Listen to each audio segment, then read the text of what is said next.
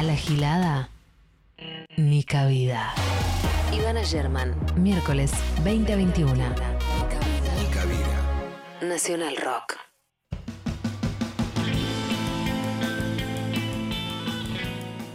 No el tamaño de la tele, el tamaño de la tele que hay en el estudio, yo siento que soy la coconductora del gato silvestre. En nuestro punto de encuentro con la realidad, que es minuto uno. Es enorme, me, me soplan por, cucaracha que tiene que ver con transmisiones del fútbol femenino. Por mí que la dejen, porque la verdad es como tener un home theater, como tener un microcine aquí mismo en la radio. Qué gigantesca, por favor, me encanta. Haciendo radio nacional grande otra vez. Bueno, bienvenidos a un nuevo miércoles en Mi Cabida. Mi nombre es Ivana Sherman. Nos vamos a quedar la próxima hora aquí en el aire de Radio Nacional Rock. Eh, vamos a seguir hablando de las cosas que, pasaron las últimas semanas. Como que nos, golpeó un poco la actualidad desde la semana pasada. Y como con Lali dimos medio un volantazo dijimos, vamos a dejar que fluya un poco a donde nos lleve esta vorágine política, social, electoral por supuesto, siempre desde una perspectiva de género. Para eso es este espacio. eh, pero es como un vendaval, ¿no? Y todos los días. Hoy fue un día tranquilo, pero hasta ayer todos los días algo. Esta semana eh, siguió en la agenda la cuestión sobre si está mal ser progre. Yo todavía no puedo acreditar que este, que este debate exista. Eh, y si se contradice una agenda de ampliación de derechos sociales o civiles con una agenda económica para los sectores populares que eh, no cabe ninguna duda que la están pasando pésimo y desde hace mucho tiempo, desde hace 5 o 6 años por lo menos.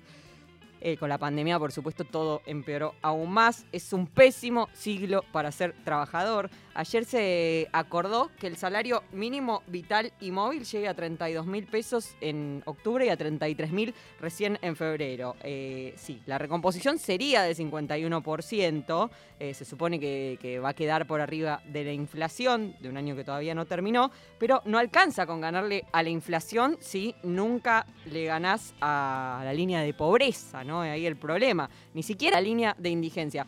La canasta básica y la canasta básica alimentaria se miden en función de cuatro personas, una familia de dos adultos y dos niños. Pero en el hipotético caso en que dos adultos trabajen por el salario mínimo y tengan solo dos hijos, ni siquiera quedan por arriba de esa línea de pobreza con dos salarios mínimos. Ni hablar si alquilan, además, porque es algo, el alquiler no es algo contemplado en las canastas básicas. Es decir, que estás condenando, estás condenado a ser pobre aún teniendo trabajo full time, vos y tu pareja. Esa eh, es una ecuación que no se arregla solo con ganarle a la inflación por un punto, por dos puntos. Pero el problema empeora si hablamos, por ejemplo, de familias monoparentales, que según la encuesta permanente de hogares, en el 85% son monomarentales. Y ahí ya no está tan lejos la cuestión de género de la cuestión de eh, clase, por decirlo de alguna forma. Es decir, eh, un solo salario mínimo, quizás en una familia monomarental, eh, para sostener a la familia entera. Es la indigencia. Eso en caso de que esa jefa de hogar acceda a un trabajo a tiempo completo y le paguen este salario mínimo, mínimo seguro. Poco vital y casi móvil. Em, ya que, como sabemos, las feminidades están relegadas o estamos relegadas a la informalidad por las tareas de cuidado que hacemos gratis. Básicamente por eso. Además, durante la pandemia se perdieron muchos más puestos de trabajo para mujeres que para hombres y en la reactivación los hombres tienen los niveles casi previos a la pandemia, mientras que las mujeres siguen con altos grados de desempleo y de empleo informal. Así que, abuelo de pájaro, se puede pensar que la cuestión económica y la cuestión de reivindicaciones de género no están tan alejadas. Además está decir que este debate lo instaló Infobae, ¿no? La semana pasada citábamos una, columna que se quejaba de la ESI, de los penes de madera y la justicia menstrual. Eh, esta semana, el fin de semana, publicó la- una columna muy extensa y muy interesante de leer, por cierto, de eh, Mayra Arena, pero lo, lo- instala Infobae, este debate que va, es un debate y unos argumentos que van en línea con eh, las nuevas derechas internacionales. Y si nos acotamos al colectivo travesti trans, ya sabemos, hablamos siempre en este espacio, escasísima esperanza de vida, trabajo sexual casi como única opción laboral, deserción escolar, problemas habitacionales de todo tipo. Entonces es como que este planteo de no vengan con que el cupo trans es importante mientras los pobres no tenemos laburo, para mí plantea como una especie de, de teoría del derrame del trabajo, ¿no? Del acceso al trabajo. Como cuando tengamos eh, suficiente trabajo, trabajo garantizado, nosotros los normales, y hago 100.000 comillas obviamente, bueno, que el trabajo derrame sin incentivos, sin cupos, sin nada, que derrame a eh, colectivos históricamente vulnerados. Eh, ya sabemos cómo funciona la teoría del derrame, básicamente no funciona. No se puede separar una cosa de la otra, lo que sí se puede es reclamar con todo y con toda la fuerza que la agenda económica se active de una vez. Pareciera ahora empezar a ver signos de, eh, ponerse a laburar o por lo menos demostrar ese trabajo por parte de la, gestión del gobierno nacional, pero obviamente que es urgente, que es ya, es menester, no, no, no, eso, no se puede más, lo decíamos hace tres minutos. Eh, una, pareja que trabaje y que junte dos salarios mínimos no queda con su familia por arriba de la línea de pobreza. Es decir, la mayor parte de la clase trabajadora está condenada a la pobreza. Em, estamos en buenas manos igual. ¿eh? El nuevo jefe de gabinete torturará a niñas violadas, las obligará a gestar, pero gestiona. Hasta las 9 hacemos ni cabida.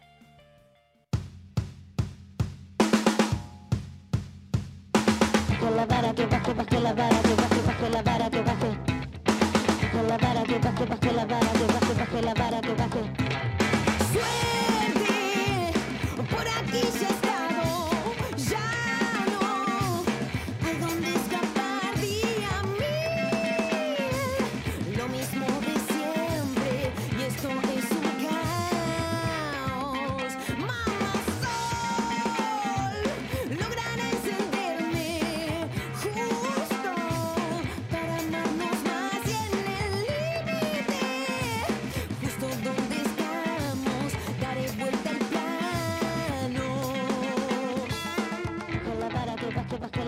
baje, baje la vara que baje.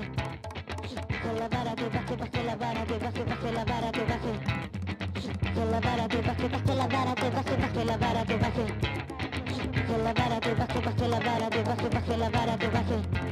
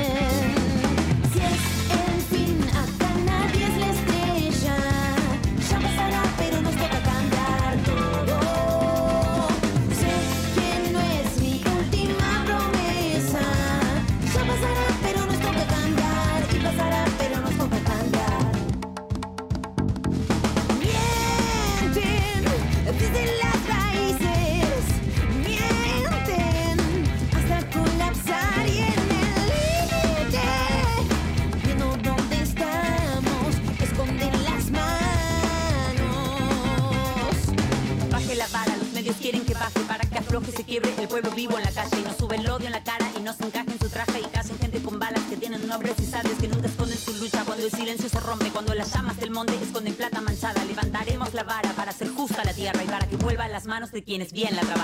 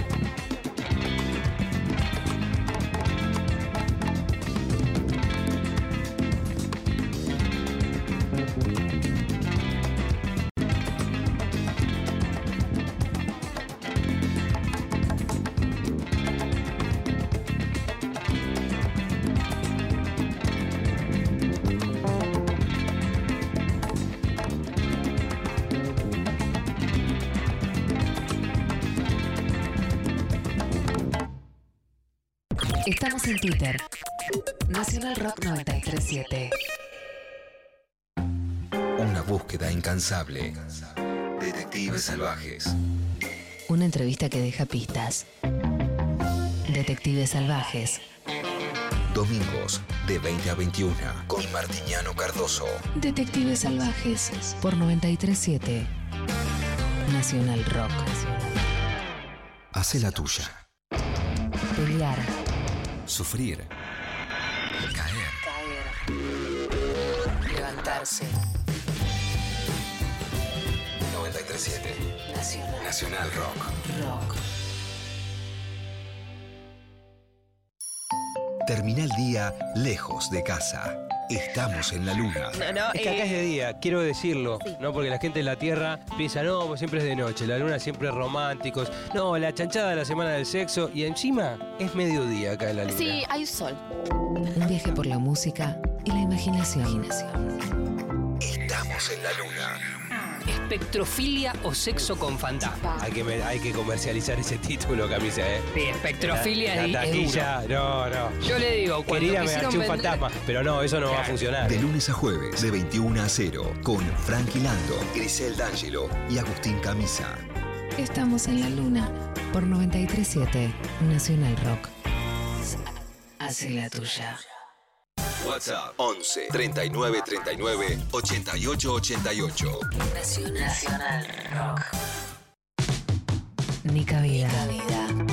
Dice Jorge Lanata que tenemos feo culito. Nica Vida. Miércoles hasta las 21 por Nacional Rock.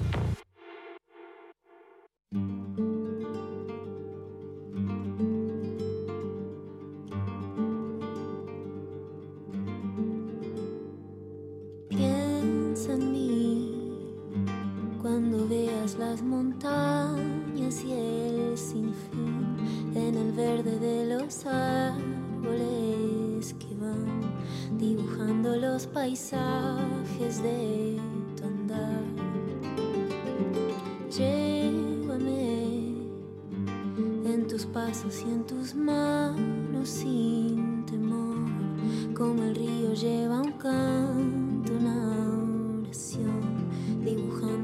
paisajes de tu andar. Y así pasarán tantas cosas, tanto amar. Y así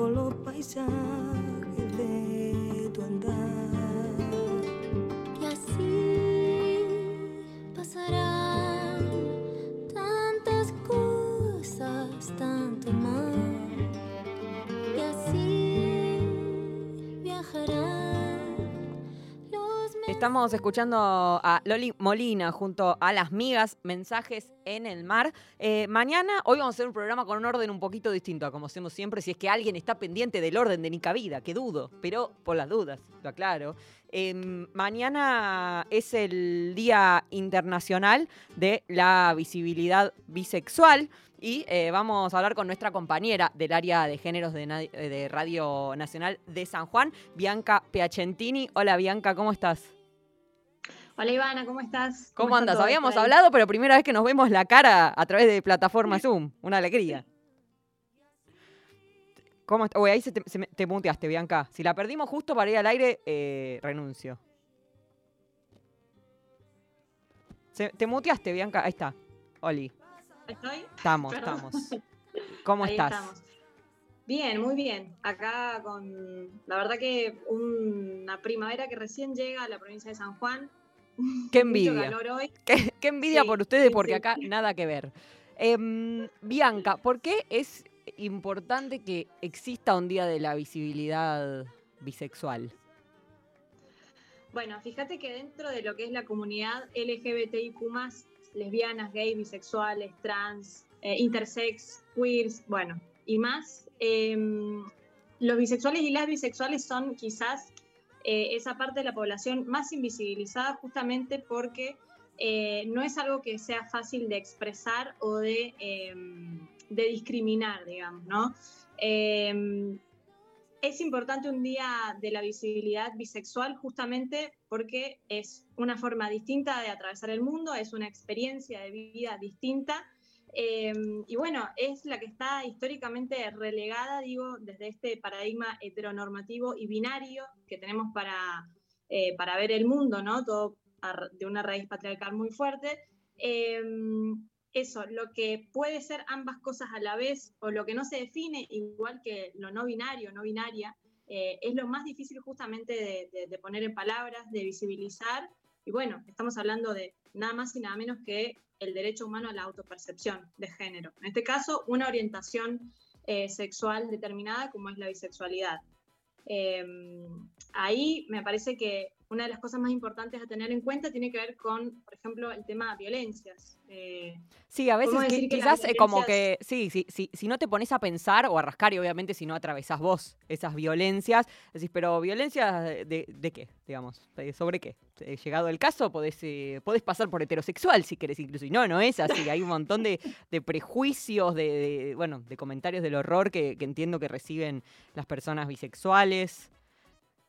Sí, y en su mayoría también eh, son violencias que son casi exclusivamente simbólicas, ¿no? Sí.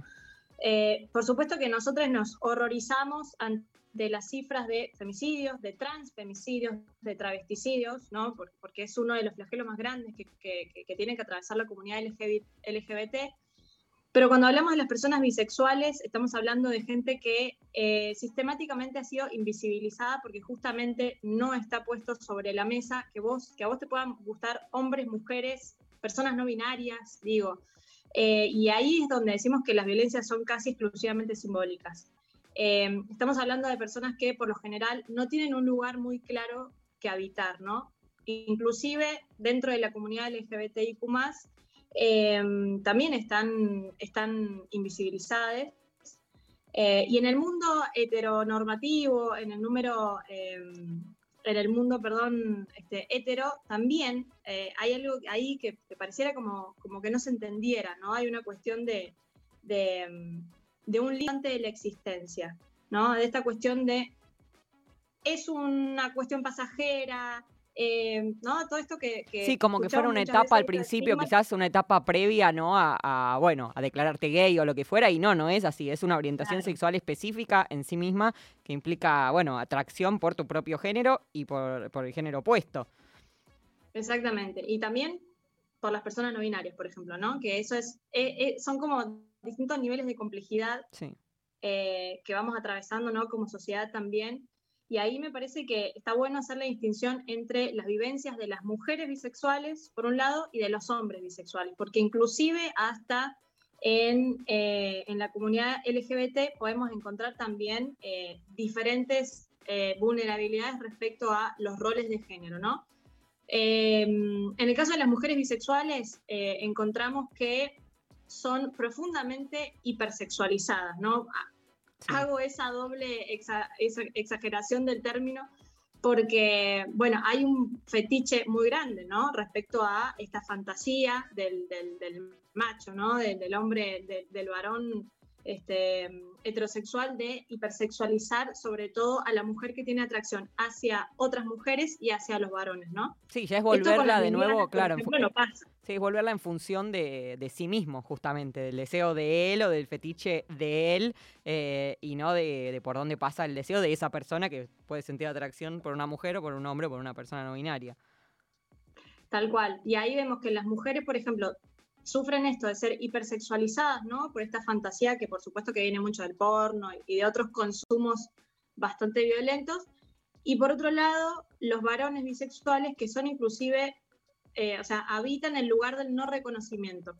Porque no, no están reconocidos como varones bisexuales, sino que eh, es gay y listo, ¿no? O sea, como que no hay un reconocimiento de que puede ser también una posibilidad para el hombre eh, bisexual. Eh, y ahí es donde te digo que para mí la, la mayor de las, de las violencias que sufren las personas bisexuales tienen que ver justamente con la invisibilización, ¿no? Con el no reconocimiento de un otro que es distinto a mí y que por supuesto también se dan estas cuestiones que, que a veces parece que nos es tan difícil comprender, ¿no? Inclusive hemos escuchado muchas veces quienes dicen, bueno, soy, eh, me gustan más las mujeres que los varones, digo, como esta cuestión de ponerle porcentajes inclusive a nuestra orientación sexual, ¿no?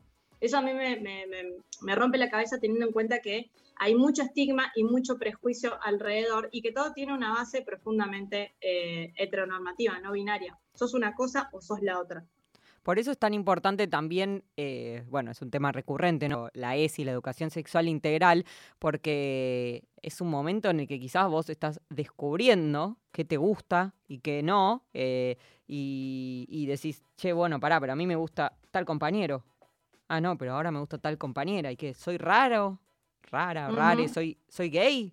¿Que, eh, ¿Existe esto también? ¿Y está bien también? Es como en esa invisibilización yo me imagino que eh, muchas chiques que quizás se están descubriendo bisexuales pueden, pueden sentirse raros.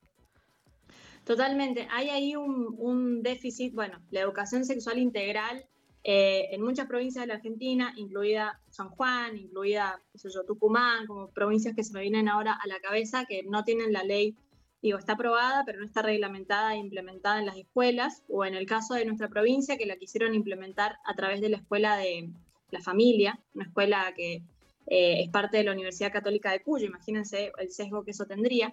Em, la ESI que quedaría bueno, cargo, ahí- quedaría cargo de, de toda la organización provincial de la ESI. Sí, Ah, es eso desolador. se peleó muchísimo, no, terrible, terrible, se peleó muchísimo y medio como que lo dejaron en stand-by, ahora directamente no se aplica. Em, pero bueno, ahí con el tema de la bisexualidad es exactamente eso que decís, un, cuestionamiento eh, absoluto también de las personas que atraviesan esos, esos momentos de la vida, ¿no? Y ahí creo que, que es profundamente importante em, eh, pensar en, pensarlo en términos de eh, de qué es nuestra identidad. O sea, nada más y nada menos nuestra identidad, que por supuesto se va conformando con el tiempo, que sí atraviesa etapas, ¿no? Eh, en la niñez, en la adolescencia y todos estos contenidos que están sumamente eh, bien adecuados a cada eh, etapa de la vida, pero creo que ahí este, le ahorraría a las personas bisexuales muchísimos problemas, muchísimo, muchísima confusión, digamos, que va de esto que vos planteás de, bueno, ¿qué es lo que me está pasando? Yo creo que la ESI, eh, la educación sexual integral, es un mundo, es abrir eh, nuestra cabeza, pero también nuestro corazón a que otras formas de existir sean posibles, ¿no? Eh, eso que tanto nos, nos- restringe y, nos oprime, digamos, el patriarcado en el que solamente entramos en ciertos esquemas. Eh, ahí a mí me parece, bueno, entre otras cosas, contar, me parece interesante contar de, de dónde viene esto de- del Día del Activismo, el Día Internacional eh, de la Bisexualidad, pensando en eh, que, bueno, es una fecha que se conmemora desde el año 1999, muy reciente también, pensemos Han también pasado en- 20 años ya igual, ¿eh? Sí, sí, pero dentro de, lo, de, lo- de los activismos, digo, Sí. dentro de lo que fue la revuelta de Stonewall, por ejemplo, es algo bastante, bastante reciente también hacia dentro de la, de la comunidad. Eh, y también se conmemora el, el mes, si se quiere, del orgullo bisexual, eh, en el que el 23 de septiembre, mañana, se, se conmemora o se celebra este Día de la Visibilidad, también partiendo de un lugar desde lo que no se nombra, como ya sabemos, y los comunicadores lo sabemos bien, no existe. Entonces, eh, un poco como con esa, con esa idea. Y a mí me parecía interesante también pensar cómo algunos eh, célebres eh, personajes de la historia, de la cultura, eran bisexuales y que nunca los vimos, ¿no? Yo pensaba en, personas como Freddie Mercury, por ejemplo, que es uno de los hitos de este mes, eh, de este mes del- de la bisexualidad, eh, en cómo directamente su figura o su identidad quedó relegada eh, a, a la homosexualidad, cuando si nos, nos ponemos a revisar su biografía, eh, en realidad era, era bisexual, digamos, o pensar en, en otras personas como David Bowie, como eh, Prince, por ejemplo, también, ¿no? Que, que inclusive tienen eh, eh, digo, no solamente estamos hablando de una orientación sexual determinada, sino también de una forma eh, física de, de, autopercibirse, ¿no? Y ahí nos encontramos, por ejemplo, el caso de, de Bowie, que siempre tan despampanante y tan descolo descolocante para la época, eh, le hacía preguntar a mucha gente, bueno, ¿y qué es esto? ¿Quién es este? En todo lo hacía así, porque era, o sea, tenía periodos muy, ya no está bien decir la palabra andrógino me parece, pero tenía periodos muy, eh, eh, en el que se volvían redifusos los límites y, y, bueno, entiendo que eso puede eh, tener un correlato. Sí, sí, lógico. Fíjate que con, con la terminología digo, porque me, me llamó la atención que hoy esto, no, no, sé si está bien decirlo. Con la terminología, eh, yo todavía no, no, no, estoy muy avanzada, digo, porque cuando hablamos también de derechos, hablamos de, bueno, cómo nombramos a lo que es distinto a nosotros, ¿no? Eh, y ahí yo creo que tenemos que, que aprender un montón todavía, de, de, sobre todo pensar, ¿no? En, qué sé yo, cuando vamos a abordar a alguien, preguntarle primero cómo se autopercibe, sí. preguntarle eh, eso, ¿no? A, mí me, pasó que, nada, tuve una amiga que, que, que, bueno, un día me dijo, este, ¿sabes qué? Me, estoy percibiendo no binaria. Y a mí se me rompió la cabeza en mil pedazos de repente. Decir, bueno, eh, te respeto, te banco, y me alegra que estés haciendo ese proceso y que me, me, tengas en cuenta, pero decime ahora, ¿cómo te nombro? ¿Cómo te...? Sí. Eh, ¿no? Como empezamos ahí a meternos en una cuestión del lenguaje que es maravillosa porque nos permite también crear otro mundo. Digo, a mí, ahora, a mí está, eso... ahora está justamente en debate, en un ratito vamos a hablar de eso en el programa, está como justamente en debate como si eso fuera un problema para los derechos eh, económicos o, o materiales, uh -huh. podríamos decir, pero fíjate esto que acabas de decir vos justamente, ¿no? Que es como una forma de, de crear nuevos mundos que es algo que necesitamos. Sí, totalmente. Y ahí pensarlo siempre, eh, nada, en la condición de posibilidad de creación de nuevos mundos, digo, porque eh, sobre todo las, las, derechas que se han visto tan eh, resistidas en estos últimos años a los distintos cambios que está atravesando la sociedad, y respecto al lenguaje inclusivo también, siempre lo ven, ¿no? Como, y, y, en estos días hemos escuchado muchísimo eso de, bueno, déjense de joder con las políticas para las mujeres, para, el, para los gays y pónganse a trabajar en lo importante, ¿no? Yo creo que eh, es más un lugar como de aprendizaje y de, y de amor, si se quiere, que, y de resistencia, lógico, eh, de resistencia a estas formas de ver el mundo, porque, digo, lo que está pasando, me fui a otro lado que nada que ver. Eh, pero me parece que ahí también está bueno. Un mensaje esperanzador para el cierre, sí, está bien. Claro, claro, claro. Día de la visibilidad, visibilicemos que somos distintos eh, y bueno, existiéndolo. Me parece que, bueno, que también es un, una deuda que, se tiene con la comunidad bisexual. Eh, y pensar, bueno, de que también dejar de, de, de cosificarles, objetivarles, ¿no? O sea, como eh, pensar que eso, son distintas formas de atravesar el mundo. Eh, y mientras lo hagamos con respeto, mientras lo hagamos en el entendimiento, está todo bien. También entender que es una sociedad que está, yo creo, profundamente avanzando. Y en eso también que podamos estar acá eh, hablando de, del Día Internacional de la Visibilidad Bisexual y por qué la visibilidad, nada, me, me parece fantástico. Y bueno, y ahí nada, de empezar a pensarnos dentro del rol también de, de, de comunicadores, comunicadoras y escuchas, ¿no? Eh, el otro día fui, eh, y, y, con esta anécdota cierro porque me, me quedó ahí la, la, sangre en el ojo.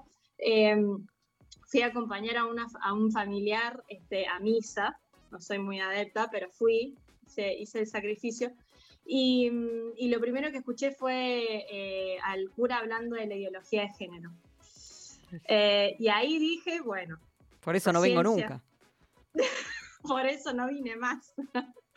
eh, nada, ahí bueno, la, la, bisexualidad, las distintas orientaciones de género creo que y, y sexuales este, son trincheras de lucha también.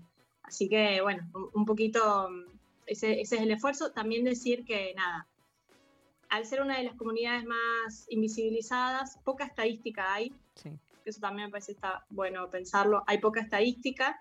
eh, no es tan visible la, la dificultad del, del acceso a derechos laborales o al estudio, por ejemplo, como sí sufren las personas trans y travestis, pero eh, me parece que hay este, poco, poco estudio también al respecto y creo que eso nos puede este, dar también una hoja de ruta y un mapa para saber este, para dónde vamos.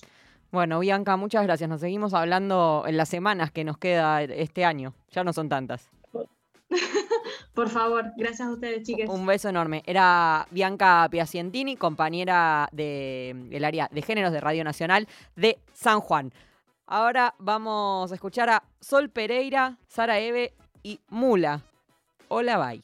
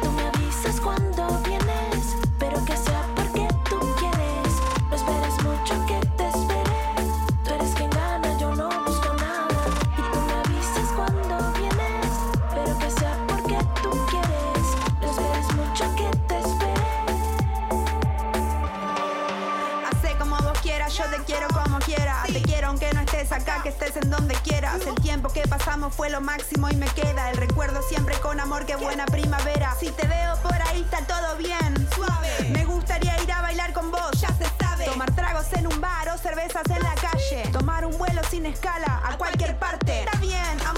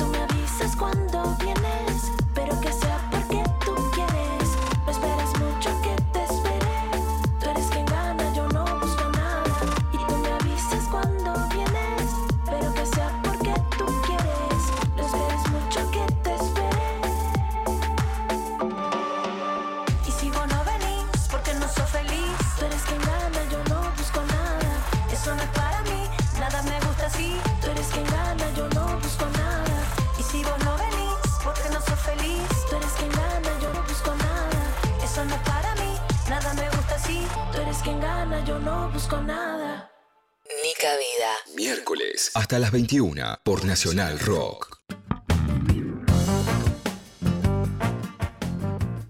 Bueno, estábamos esperando que vuelva a la casa para poder hacer eh, la entrevista. Hablábamos en la apertura de esta contradicción que se impuso las últimas semanas y sobre todo después de, la derrota del oficialismo en las pasos sobre eh, la, para mí, falsísima contradicción entre avance de derechos civiles y eh, derechos económicos. Y en el medio se presentó el presupuesto 2022 y en el medio hoy se giraron una- unos cuantos millones de dólares al fondo, así que qué mejor que conversar con Estefanía Pozo, que es periodista, por supuesto feminista y especializada en economía. Hola Estefi, ¿cómo estás? Bienvenida a Nica Vida. Hola, ¿cómo les va, Iván, al resto de la gente que está escuchando? ¿Todo bien? Sí, gracias por, por este ratito. La primera pregunta es, bueno, la que viene de, de todo este debate, pero vos con más, con más conocimientos, con más pericias. ¿Hay tal contradicción entre pensar eh, los intereses materiales de los sectores populares y una agenda de género? No, eh, lo digo desde, eh, me parece importante decir el lugar de enunciación, lo digo desde mi mirada, digamos, como periodista económica, pero también estar- sería justo que, que escuchemos a las compañeras, sobre todo las compañeras feministas que militan en los barrios. No, no voy a hablar por ellas, sino desde, desde la economía, ¿no? Desde la economía, por supuesto que no, no son excluyentes. Em, digamos, garantizar el, a- el, el avance de derechos, garantizar la, la libertad de decisión, garantizar eh, un trato igualitario y equitativo y que el Estado esté presente en reducir esas brechas, no tiene absolutamente nada que ver con que haya o no comida arriba de un plato de una mesa. Si no pensemos, digamos, el caso opuesto que es Mauricio Macri, en el que no se avanzó absolutamente para nada en, en materia de reconocimiento de derechos sexuales y reproductivos y también faltaba arriba de la mesa el plato de comida. Entonces, es lo que vemos es que es una falacia poner una agenda por encima de la otra, ¿no?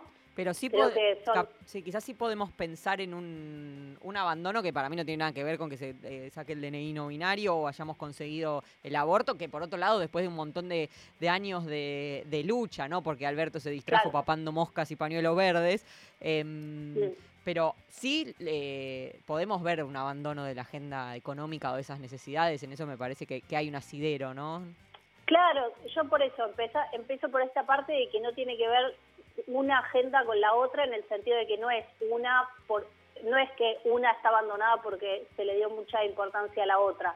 Son como dos cosas separadas, ¿no? Por eso yo ponía el, el- el ejemplo contrario, es decir, fijémonos cómo en un contexto donde se está poniendo otra política económica que también vaciaba las mesas, tampoco se garantizaban derechos, es decir, puede faltar eh, comida arriba de la mesa en cualquier circunstancia. De hecho, creo que eso es lo que pasa y, y es algo que, que, que la verdad es, es muy alarmante, digamos, durante todo 2021, por supuesto durante 2020 también porque no acompañaron los ingresos, pero particularmente este año lo que hubo es una fuerte suba de alimentos. Sí. Si vemos eh, los alimentos cómo subieron respecto a la inflación, están muy por encima, entonces eh, es, es un problema muy grave, es un problema que, mm, que, atañe a, a una cuestión humana básica, ¿no? ¿Cómo puede ser que en un país productor de alimentos como la Argentina haya gente que no llega a comer?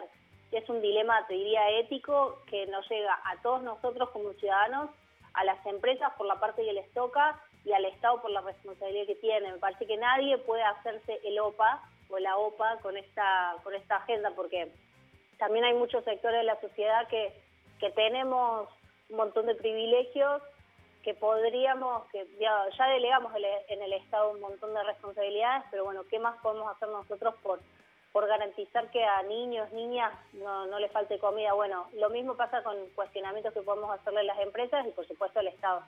Pero me parece que es, es, es un tema realmente muy grave y obviamente que la, la responsabilidad mayor está en el diseño de la política económica ¿no? y en las decisiones del gobierno. Eh, ahora con el cambio de... Yo lo estoy pensando en sentido inverso los últimos días, ¿no? Con el cambio de jefe de gabinete y con, con la señal que puede ser poner a alguien como Mansur. ¿Pensás que quizás eh, sí se puede dar una, una inversión de... Em,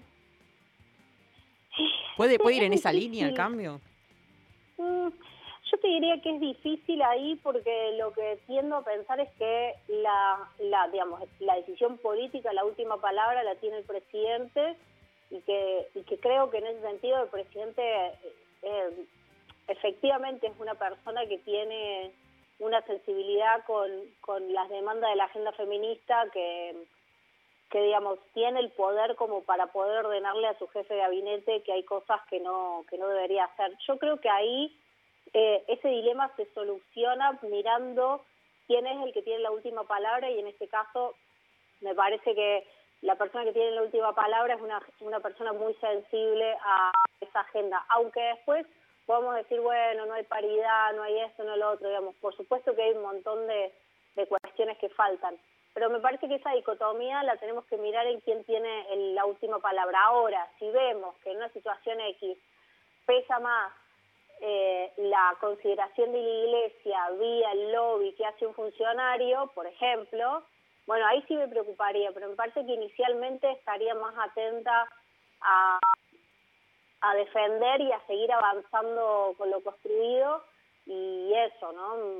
No me preocupa tanto inicialmente.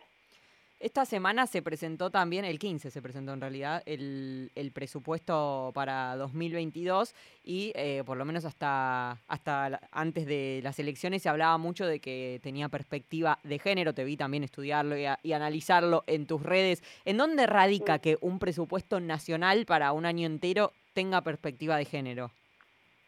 Y en la manera, hay, hay muchas instancias o formas de meter la perspectiva de género en el presupuesto.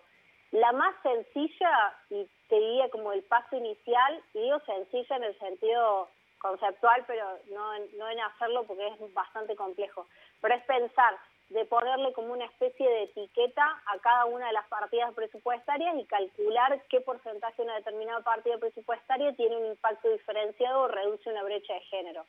Por ejemplo, si vos pensás en las partidas presupuestarias de salud sexual y reproductiva o en asistencia de eh, violencia, por ejemplo, víctimas de violencia, o programa de construcción de refugios, o, mm, no sé, eh, prevención del embarazo adolescente, ahí lo que ves es que efectivamente esas partidas presupuestarias tienen un impacto positivo en la reducción de las brechas de género. Y si vos las identificás, vas pudiendo sumar al final del presupuesto cuál es el global que invertís en esas reducciones de brechas de manera directa. Eso es como una forma bastante que se llama etiquetado del presupuesto, que lo empezó a hacer la administración de Mauricio Macri. Pero después hay otra forma bastante más eh, integral que tiene que ver con pensar desde antes, ¿no? No es ex post, es decir, no es después de que ya diseñaste el presupuesto que identificar las partidas, sino que decís, yo necesito como Estado invertir dinero en reducir las brechas.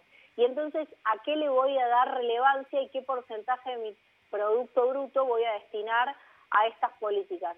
Y entonces ahí ya te paraste antes y decís, bueno, yo necesito que se reduzcan, suponete, los femicidios, y entonces la manera de reducir los femicidios es eh, poniendo más dinero en la educación sexual integral, porque tiene que ver con la prevención, poniendo más dinero en los programas de asistencia, en acceso a la justicia, en un programa, por ejemplo, en el acompañar, que lo que garantiza es que las personas que sean víctimas de violencia tienen una asignación durante seis meses eh, de dinero, ¿no? Durante seis meses, entonces tienen un ingreso estable que les permite de alguna manera también empezar a construir esa eh, autonomía económica. Bueno, entonces esta es la manera ideal en la que debería trabajarse el presupuesto con perspectiva de género y creo que con la gestión actual, sobre todo en cabeza de Mercedes de Alessandro, que es la directora de Economía Sí, hablamos y con Género, ella hace dos por decirlo semanas. fácil, empezó a hacerse un poco ese trabajo, es decir, pensar desde antes de qué manera el Estado se acerca y por supuesto también con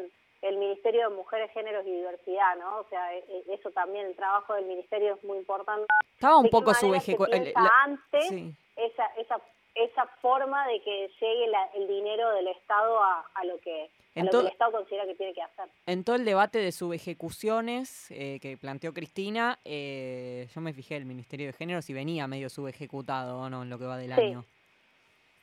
Sí, sí, eh, hay, hay bastantes programas que están subejecutados y, y creo que creo que es un problema. También tenemos que, ahí yo eh, soy exigente, pero también entiendo que es un ministerio que se creó en diciembre de 2019, su primer año de gestión fue en el medio de una pandemia y el segundo año de gestión fue de alguna manera continuando con esa pandemia y cerrando. Gran parte de la vida eh, real y concreta del Ministerio de Géneros y Diversidad, de Mujeres, Género y Diversidades, se hizo sin un edificio, sin presencialidad y comenzando a armar toda la estructura burocrática que significa un ministerio. Me parece que, eh, si bien es cierto que podemos demandarle y exigirle más, a- digamos, porque, porque la agenda la tenemos que defender y tenemos que ampliar todavía más derechos, hay que, hay que entender los contextos de la demanda. Entonces yo en ese sentido diría, sí, falta, pero tengamos en cuenta que es un ministerio nuevo y en qué contexto surge y empezó a trabajar ese ministerio. Sí, Pero fíjate, también es un contexto de, de una crisis de cuidados que justamente recae. Claro. No, no para, no para discutirte a vos, obviamente, que sos una colega, digo, para, para, para sumar a la No, no. cuestión. Es, una, es una crisis de, Claro. de cuidados que recae sobre las feminidades, justamente en una pandemia. Entonces uno diría, bueno, ¿por qué no se sobre ejecuta ese presupuesto? Vamos a meterle después. Totalmente. Después vemos cómo pagamos, Totalmente. pero pongamos No, no, guarderías. Yo, por supuesto que, por, por eso yo es lo que digo, no, no hay que aflojar la demanda y entiendo la exigencia, pero también es cierto que, digamos, eh, es, es un área muy nueva que requiere de un montón de andamiajes, de cosas que no se saben. Eh, Pensá que muchas personas ahí es, bueno, ¿cómo se ejecuta el presupuesto? ¿Cómo se paga? De ahí hay una curva de aprendizaje que tiene que ver con que es un ministerio nuevo, que encima se dio en pandemia y sin un edificio. Es decir, me parece que también este, no hay que perder de vista lo que, lo que significó este proceso y por supuesto que ahora la salida de la pandemia es se tiene que ejecutar ese dinero y se tiene que seguir avanzando, ¿no? Porque el tema de la ley de cuidados, por ejemplo, es fundamental. Em, hoy, Steffi, se enviaron, se, se hizo oficialmente, hasta donde entiendo, el primer pago al fondo, el pago de, para, pa- de capital, digamos, de la deuda de los famosos 44 mil millones, eh, que es un reclamo histórico también de, de las marchas, de no al pago de la deuda, la deuda es con nosotros, digamos, es, una, es, es parte de las reivindicaciones del feminismo. Eh, en este contexto en el que la deuda está determinando prácticamente todo lo que hace a la vida en Argentina, ¿cómo, cómo afecta especialmente a la agenda de género? Y bueno, son recursos del Estado que se van en el pago de una deuda, eh, yo le digo una deuda criminal, la verdad, porque es un nivel de endeudamiento muy alto, son 45 mil millones de dólares que el Fondo Monetario le giró en un préstamo político al gobierno de Mauricio Macri, lo dijo el propio Mauricio Macri en su libro, dijo eh, un funcionario de Donald Trump, es decir, no es algo que esté calificando yo, la calificación mía es lo de criminal, ¿no? De Sí. qué manera, como una apuesta geopolítica termina hundiendo casi a un país eh, y debe hundiendo porque hay que empezar a negociar y hay que pagarlo. Y la manera en la que eso nos afecta es que hay menos partidas presupuestarias dis- disponibles para afectar al crecimiento de la economía porque hay que destinarlas a pagar la deuda.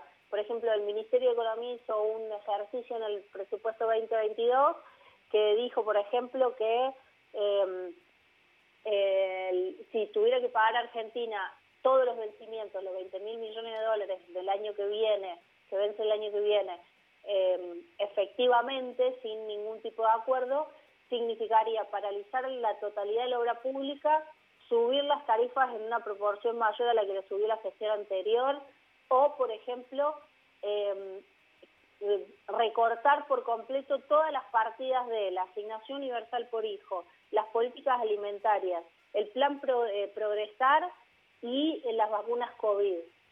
Fíjense, digamos, el, el nivel de magnitud de lo que significaría que Argentina tenga que resignar toda esa cantidad de recursos para pagarle al Fondo Monetario Internacional. El esquema de pago ya venía, es decir, hoy no es el primero, sino que es, eh, digamos, uno de los vencimientos grosos, grosos del año.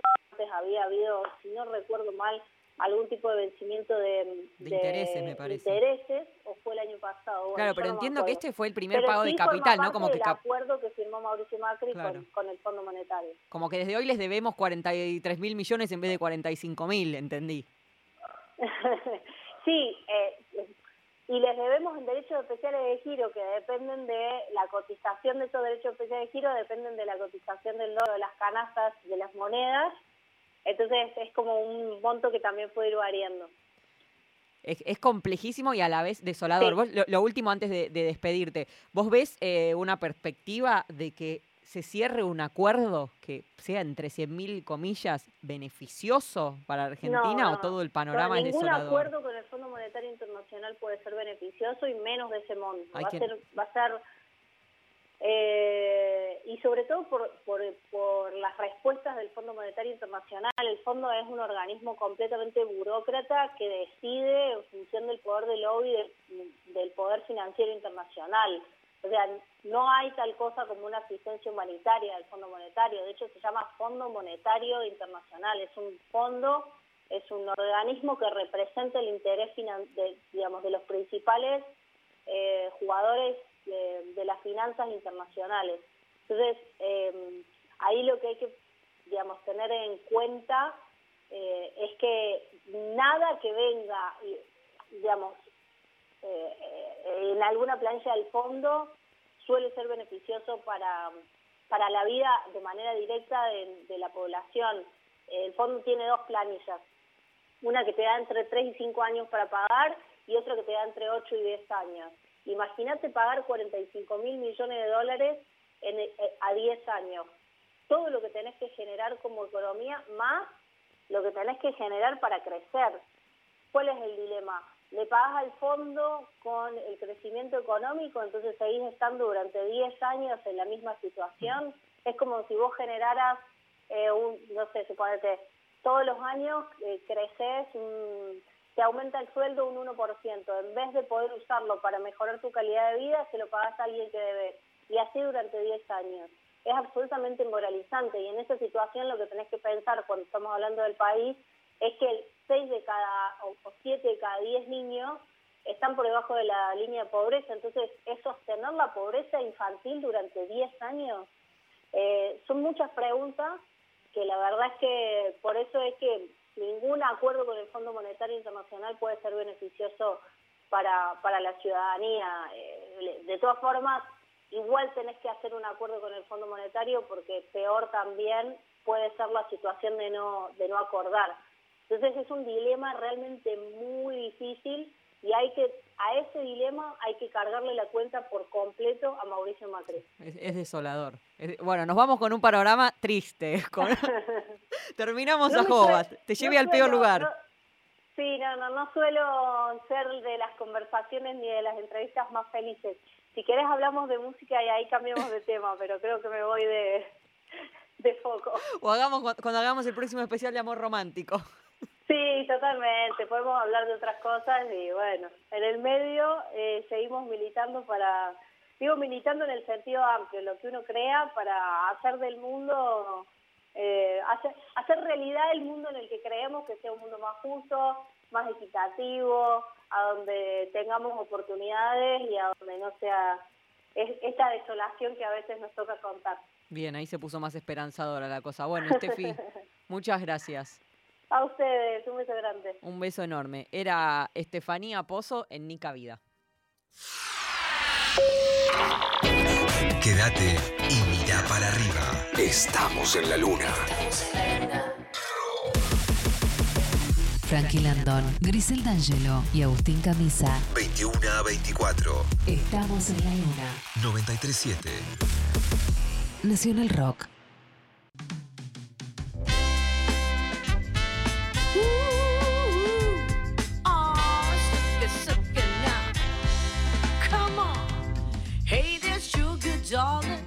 Let me tell you something that I've been trying to say now. You look so sweet and you're so doggone fine. I just can't get you out of my mind now. You become a sweet taste in my mouth now. And I want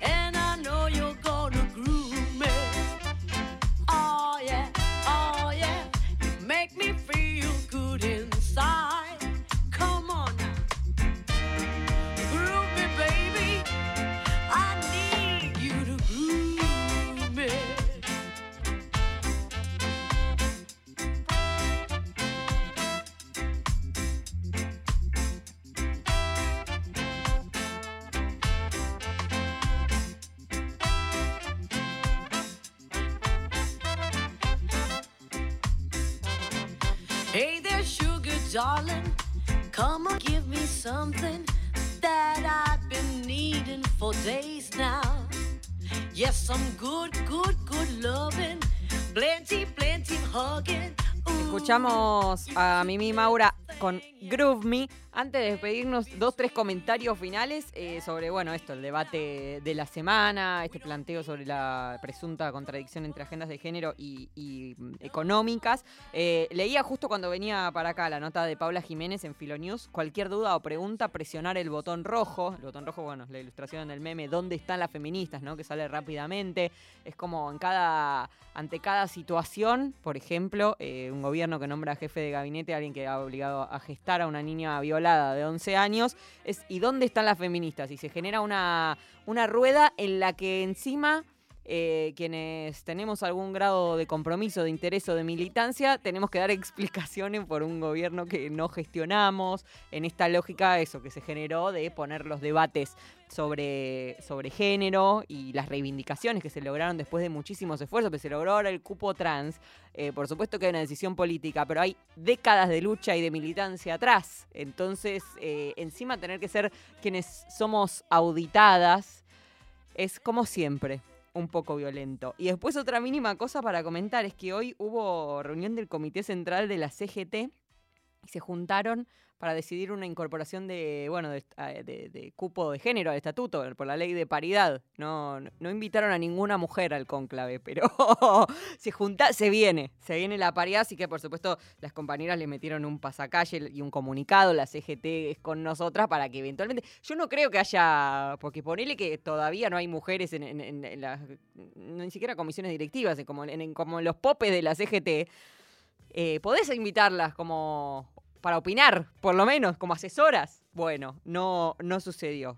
No sucedió, viejo. Bueno, saludo a Lali Rombola, productora de este envío, Horacio Prado, que estuvo en los controles hasta hace un segundo, a Nan Espejo en la musicalización, a Diego Rodríguez en la edición. Mi nombre es Ivana Sherman y el miércoles que viene, a las 8 de la noche, una nueva edición de Nica Vida. Nos vamos con Garbage Wolves.